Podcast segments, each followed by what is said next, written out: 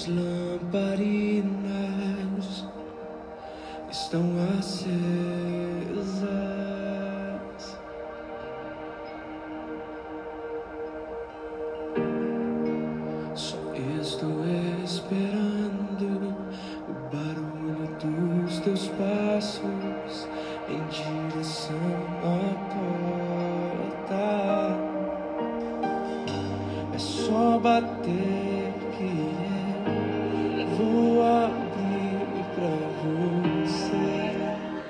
Olá, queridos, graça e paz, que o Senhor abençoe sua quarta-feira, que você realmente possa estar neste dia preparado, preparada para receber o Senhor Jesus, né? De uma forma especial para você receber a sua graça, receber o seu amor, a sua misericórdia, receber a palavra que o Senhor tem para a tua vida. Amém? Que você realmente possa cada dia mais se preparar, porque a palavra do Senhor deixa bem claro que a volta do Senhor está bem próxima e todos os sinais a gente vê acontecendo. É preciso realmente a gente remir o tempo, como disse o apóstolo Paulo, aproveitar o máximo, aproveitar o melhor que o Senhor dá para nós nesta vida. Amém? Gostaria de estar lendo é, Tiago capítulo 5, a partir do versículo 1, que diz o seguinte: Atendei agora, ricos, chorai e lamentai por vossas misérias que vos sobrevirão. Vossas riquezas estão apodrecidas e vossas vestes comidas de traça. Vosso ouro e vossa prata enferrujaram, e sua ferrugem dará testemunho contra vós, e comerá vossa carne como fogo. Entesourastes para os últimos dias. Eis que o salário dos trabalhadores que ceifaram vossas terras e que por vós foi diminuído, clama. E os clamores dos que ceifaram penetraram nos ouvidos do Senhor dos Exércitos. Deliciosamente vivestes sobre a terra e vos deleitastes. Cevastes vosso coração como num dia de matança. Condenaste e matastes o justo, sem que ele resistisse a vós. Amém? Então aqui essa passagem aqui de Tiago, como eu gosto sempre de lembrar, eu gosto muito de Tiago, particularmente porque ele é uma pessoa que fala de forma bastante prática, também de forma direta. Afinal de contas, se a gente tem sede de aprender, quer aprender, é, uma coisa a gente tem que. É, uma coisa prova isso. É o fato de você aceitar ser corrigido, ser corrigida. Então, é, essa passagem aqui, né, capítulo 5, versículo 1 ao 6, é uma repreensão, na verdade, aos maus ricos, julgando de é, julgamento, por exemplo, de sete partes, por exemplo, cada pecado julgado especificamente. Ele vai falando sobre essas coisas, né? Mas assim, o texto se volta muito à questão é, de você possuir riquezas e, no caso, é, não fazer o verdadeiro bom uso da riqueza pela qual o Senhor dá.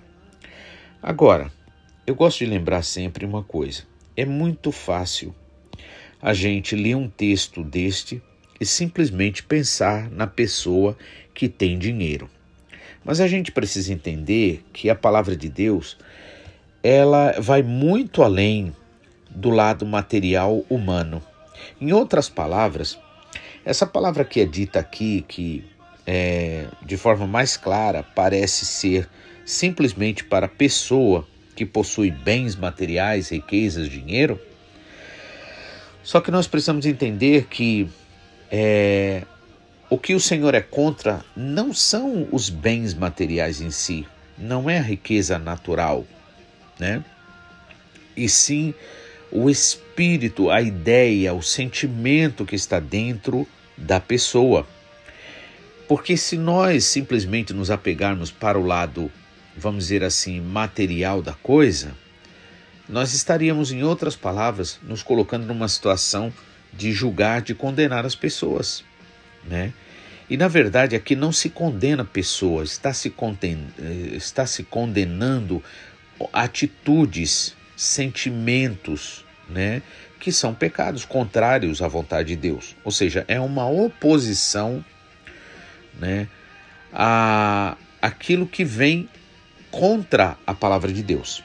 Então é assim que a gente vai ver o texto aqui. E não vamos ver simplesmente como no caso né, do, do rico material. Por quê? Porque a realidade é que muitos de nós, por exemplo, naturalmente gostaria de ter mais dinheiro, não é verdade? E não tem nenhum erro propriamente nisso, né? O fato de você ter mais dinheiro. A questão em si é você não colocar o seu coração em cima da riqueza. Mas agora, ao invés de falar da riqueza natural, né, quero falar sobre a riqueza espiritual, ou seja, a riqueza condenada espiritualmente, que é aquilo que é contrário ao que Jesus Cristo disse. Por exemplo, Jesus disse: Bem-aventurado os pobres de espírito, porque deles, né, é o reino dos céus. O contrário disso também é uma verdade, é um fato, né?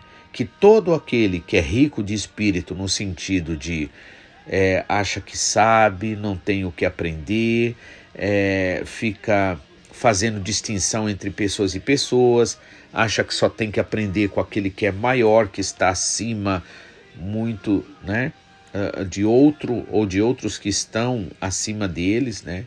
Então essa riqueza aí né? Ela se encaixa muito bem com esse, com esse texto e é assim que a gente vai ver aqui.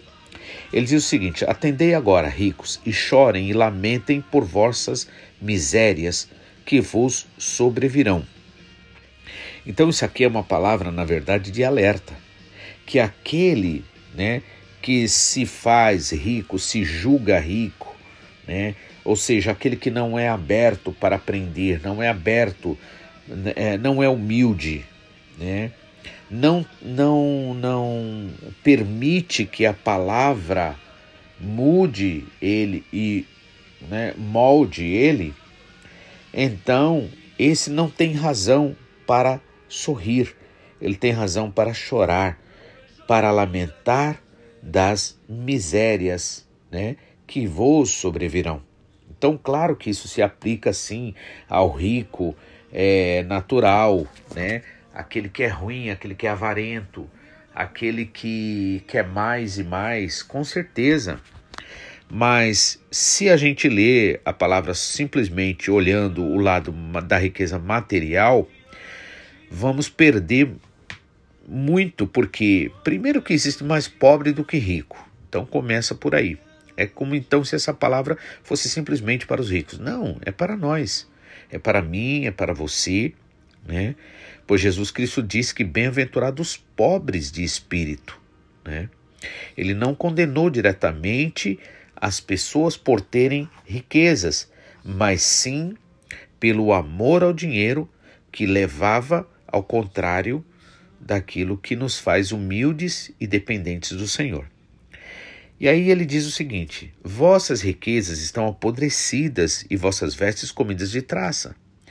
Então, se você for olhar espiritualmente aqui, né, as riquezas, o que pode significar? Todo e qualquer bem que você recebe, toda e qualquer coisa né, que o Senhor te dá, toda e qualquer bênção, mas que elas são usadas para o mal. Elas não são usadas para glorificar o Senhor. Por exemplo, a tua saúde, a tua inteligência, né, as oportunidades que você tem, as bênçãos derivadas da natureza e tantas, tantas bênçãos que você tem, mas tanta riqueza que você tem, mas que você faz mau uso dela. Você não usa para a glória de Deus, você usa é, de forma egoísta, você usa de forma ingrata então, nesse caso, aplica-se essa palavra: vossas riquezas estão apodrecidas e vossas vestes comidas de traça. Porque se você for olhar, por exemplo, seria a mesma coisa, agora olhando o lado material das coisas. Não é isso que acontece? Por exemplo, quanta riqueza que poderia, vamos dizer agora, olhando o lado natural, quanta riqueza natural, né, como por exemplo o próprio dinheiro em si, né, é, e tantas outras coisas que são gastos desnecessários, que são feitos sem, é, por exemplo, simplesmente na base da, da vaidade, simplesmente na base do, do egoísmo, e não atende, não ajuda das tantas pessoas que precisam, né? Por exemplo, a gente vê, por exemplo, olhando o material também, mente, né? Só que eu quero sempre me referir ao lado espiritual, tá? Por exemplo, digamos assim, é, vamos dizer o caso, pessoas que gastam fortunas, né? Em uma bolsa, em uma roupa, é, num carro, quando na verdade, né? Para que isso serve para quê? Por exemplo, né? A pessoa muito bem poderia usar aquele aquele valor para fazer o bem verdadeiro, abençoar uma família, abençoar pessoas que passam fome, que passam necessidade. Mas a pessoa alimenta a vaidade.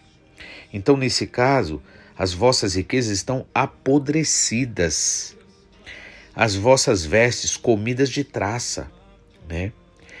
E como eu disse, repito, né? Não podemos ver esse texto simplesmente olhando para o rico, naturalmente falando. Mas o que a Bíblia aqui é contra, o centro da mensagem é o espírito. E agora, esse espírito tanto é, age no, no, no, no rico materialmente, quanto age muitas vezes em um pobre. O pobre não tem, mas ele finge querer ter, que ele, que ele tem. Ele se gaba, ele se. Né? Ele vive uma vida dupla. Então, dá no mesmo, na verdade. Então, as vossas riquezas. Outras riquezas também que nós temos espirituais agora, no caso, seria o conhecimento da palavra de Deus. Né? Seria conhecer a graça de Deus, saber o que Jesus fez por nós, mas a gente simplesmente acumula isso e não usa isso para os outros. O texto se aplica também a isso, né? Porque na verdade o objetivo sempre nosso, irmãos, ao ler a palavra, é a gente ver o que, que o Senhor está falando com a gente, não falando com o outro. Ou seja, como diz, nós devemos usar a, a ouvir a palavra como que usando a enxada, puxando para nós. Tudo bem, eu nem estou vivendo esse tipo de vida, talvez, ou essa situação em si, mas o Senhor vai falando para quê? Para que eu nunca esqueça do que verdadeiramente eu tenho que fazer. Como diz então o Salmo lá, acho que é 16, versículo 32, aquele que for santo orará ao Senhor, antes do transbordar das águas. Ou seja, eu não preciso simplesmente estar me afogando no mal, no pecado, no erro, na desobediência, para eu ir orar, pedir ao Senhor. Então o Senhor vai falando, vai falando e vai lavando, vai purificando, né? Então, quantas riquezas a gente tem? Quantas, quantas oportunidades que nós temos? E o que, que a gente faz com isso? Deixa as traças corroer, né? Deixa essas riquezas apodrecer porque não é usada. Versículo 3 diz assim: Vosso ouro e vossa prata enferrujam, a sua, a, e a ferrugem dará testemunho contra vós e comerá vossa carne como fogo, entesouraste para os últimos dias.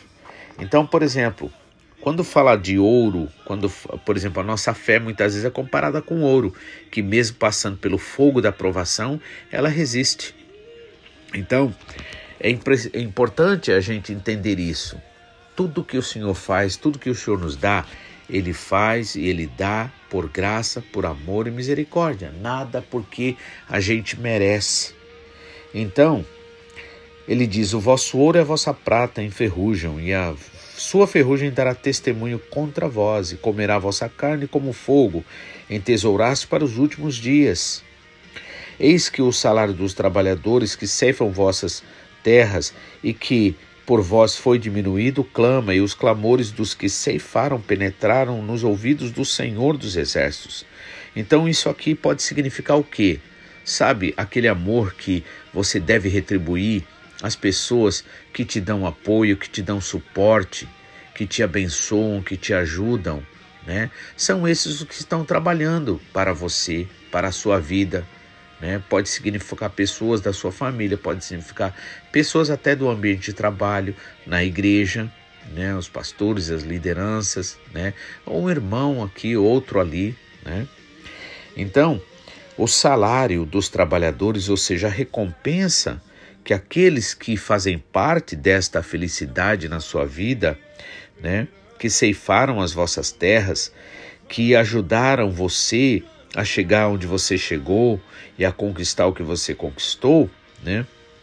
Por vós foi diminuído e clama, e os clamores dos que ceifaram penetraram nos ouvidos do Senhor dos Exércitos. Então, isso aqui, irmãos, é uma palavra de é, alerta para nós. Né? O objetivo da palavra, irmãos, nunca é condenar a pessoa, e sim denunciar e falar e ser bem claro. Por isso que é luz. A palavra de Deus é conhecida como luz. Por quê? Porque ilumina, mostra onde é que está errado, o que é que pode te fazer tropeçar. E por que, que o Senhor faz isso, irmãos? Para criar em nosso coração temor. Porque o temor do Senhor é o princípio da sabedoria. A pessoa que não tem o temor do Senhor, ela vai ladeira abaixo, né? Como um carro desgovernado, sem breque. Então é preciso sim a gente ter temor do Senhor, é preciso a gente sempre ouvir, né? Ou, ser alertado. Então, e aí diz que chegou aos ouvidos do Senhor dos Exércitos. E como o Senhor é justo, verdadeiro, irmãos, e é aquele lance que o pastor sempre fala, sempre prega, nosso pastor, né? Sobre a questão da gente deve dar direito a Deus e não ao inimigo. Quando a gente de age de forma errada e não busca perdão e não busca realmente ser mudado, transformado no Senhor, então nós acabamos por dar direito ao inimigo. Lembra que Tiago diz: aquele que se faz amigo do mundo se torna automaticamente inimigo de Deus. Não é que você quer ser inimigo de Deus, mas se você realmente não cuidar da sua vida espiritual, no sentido de você orar, de buscar o Senhor, de receber a palavra, de aceitar a palavra, de ser lavado pela palavra, mudado, né? Então você acaba dando direito ao inimigo. E Deus, por ser justo, não pode ser acusado de injustiça, ele tem muitas vezes que abrir mão, né? As requisições do inimigo. E diz assim: deliciosamente viveste sobre a terra e vos deleitastes né? se alegrasse. Cevastes vosso coração, ou seja, alimentou o coração, né? De, engordou o coração, cevar significa isso, né? É preparar, por exemplo, o gado, os animais para serem abatidos. Então deleita, deleitastes, cevastes o vosso coração como num dia de matança. Condenaste e mataste o justo, ou seja, mata-se o justo de que forma? Ignorando, né? Então, irmãos, nós somos chamados para viver uma vida realmente verdadeira, uma vida de prática do amor, prática desta graça, né? Desta caridade. Caridade significa o amor na prática, atitudes. Uma das coisas que mais falta na nossa vida, irmãos, é a atitude, atitude. Pois de nada vale a gente dizer que tem fé, mas não termos atitude e pelo fruto se conhece a árvore. Né? Condenaste e mataste o justo, sem que ele resistisse a vós. Porque aquele que é justo, irmãos, é justo. Ele não vai ficar fazendo mal, ele não vai ficar saindo falando mal de ninguém. Ele vai sofrer a injustiça, mas ele não vai causar injustiça nos outros. Então, quando é que se condena? Quando é que se mata? Pelo fato de ignorar né? ignorar aquilo que o Espírito Santo diz para a gente fazer, para ser bênção na vida das pessoas, ser motivo de alegrar a vida das pessoas. Né? Então, muitas vezes ignoramos as pessoas, muitas vezes deixamos de atender né, a necessidade das pessoas. E isso significa matar pessoas, significa ignorar, né? E a palavra vem, irmãos, é para isso mesmo, é para fazer a gente refletir. Né? O objetivo da palavra, irmãos, não é deixar a gente contente com a nossa vida, não tenho nada que mudar, tô, tá tudo bem, não preciso mudar, não preciso fazer nada. Não. A verdadeira palavra, ela vem, irmãos, para constranger a gente, para fazer a gente se olhar no espelho da verdadeira espiritualidade e dizer: Pai, eu preciso mudança na minha vida nessa área. Preciso disso, preciso daquilo, Pai. Então me ajuda, Senhor, na minha fraqueza. Irmãos, o Senhor ama aqueles que se voltam ao Pai e pede misericórdia. Então, quando nós amamos ao Senhor e desejamos a Ele, irmãos, uma coisa é bem normal na vida de uma pessoa que ama o Senhor. Ela quer aprender mais para conhecer mais o Senhor, para amar o Senhor, para ser bênção na vida do povo de Deus, na vida da igreja. Que o Senhor abençoe você, que você possa entender isso e possa assim orar, buscar o Senhor, como a palavra diz, enquanto se pode achar. Que o Senhor abençoe, que amanhã nós possamos estar de volta para a honra e glória do nome do Senhor Jesus. É o que eu desejo, minha oração, que haja renovação, transformação, tudo para a honra e glória do nome do Senhor. Amém. Fique com o Senhor, em nome de Jesus.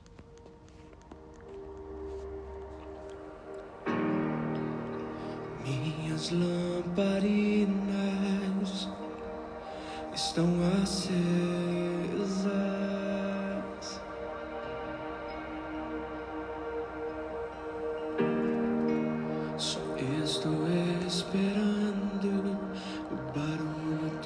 Dos teus passos em direção à porta.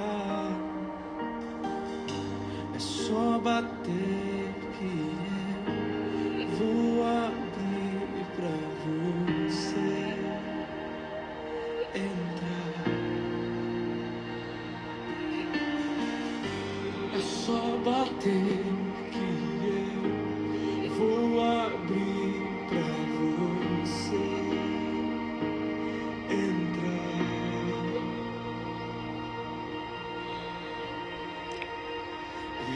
coloquei as minhas vestes brancas. Estou só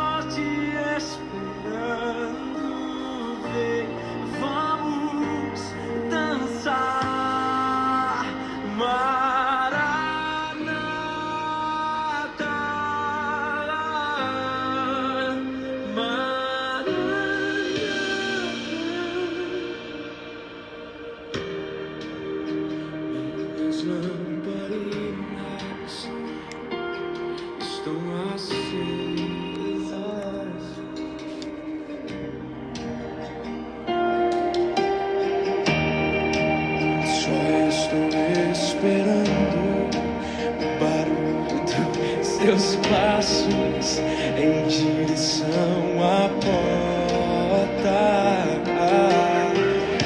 É só bater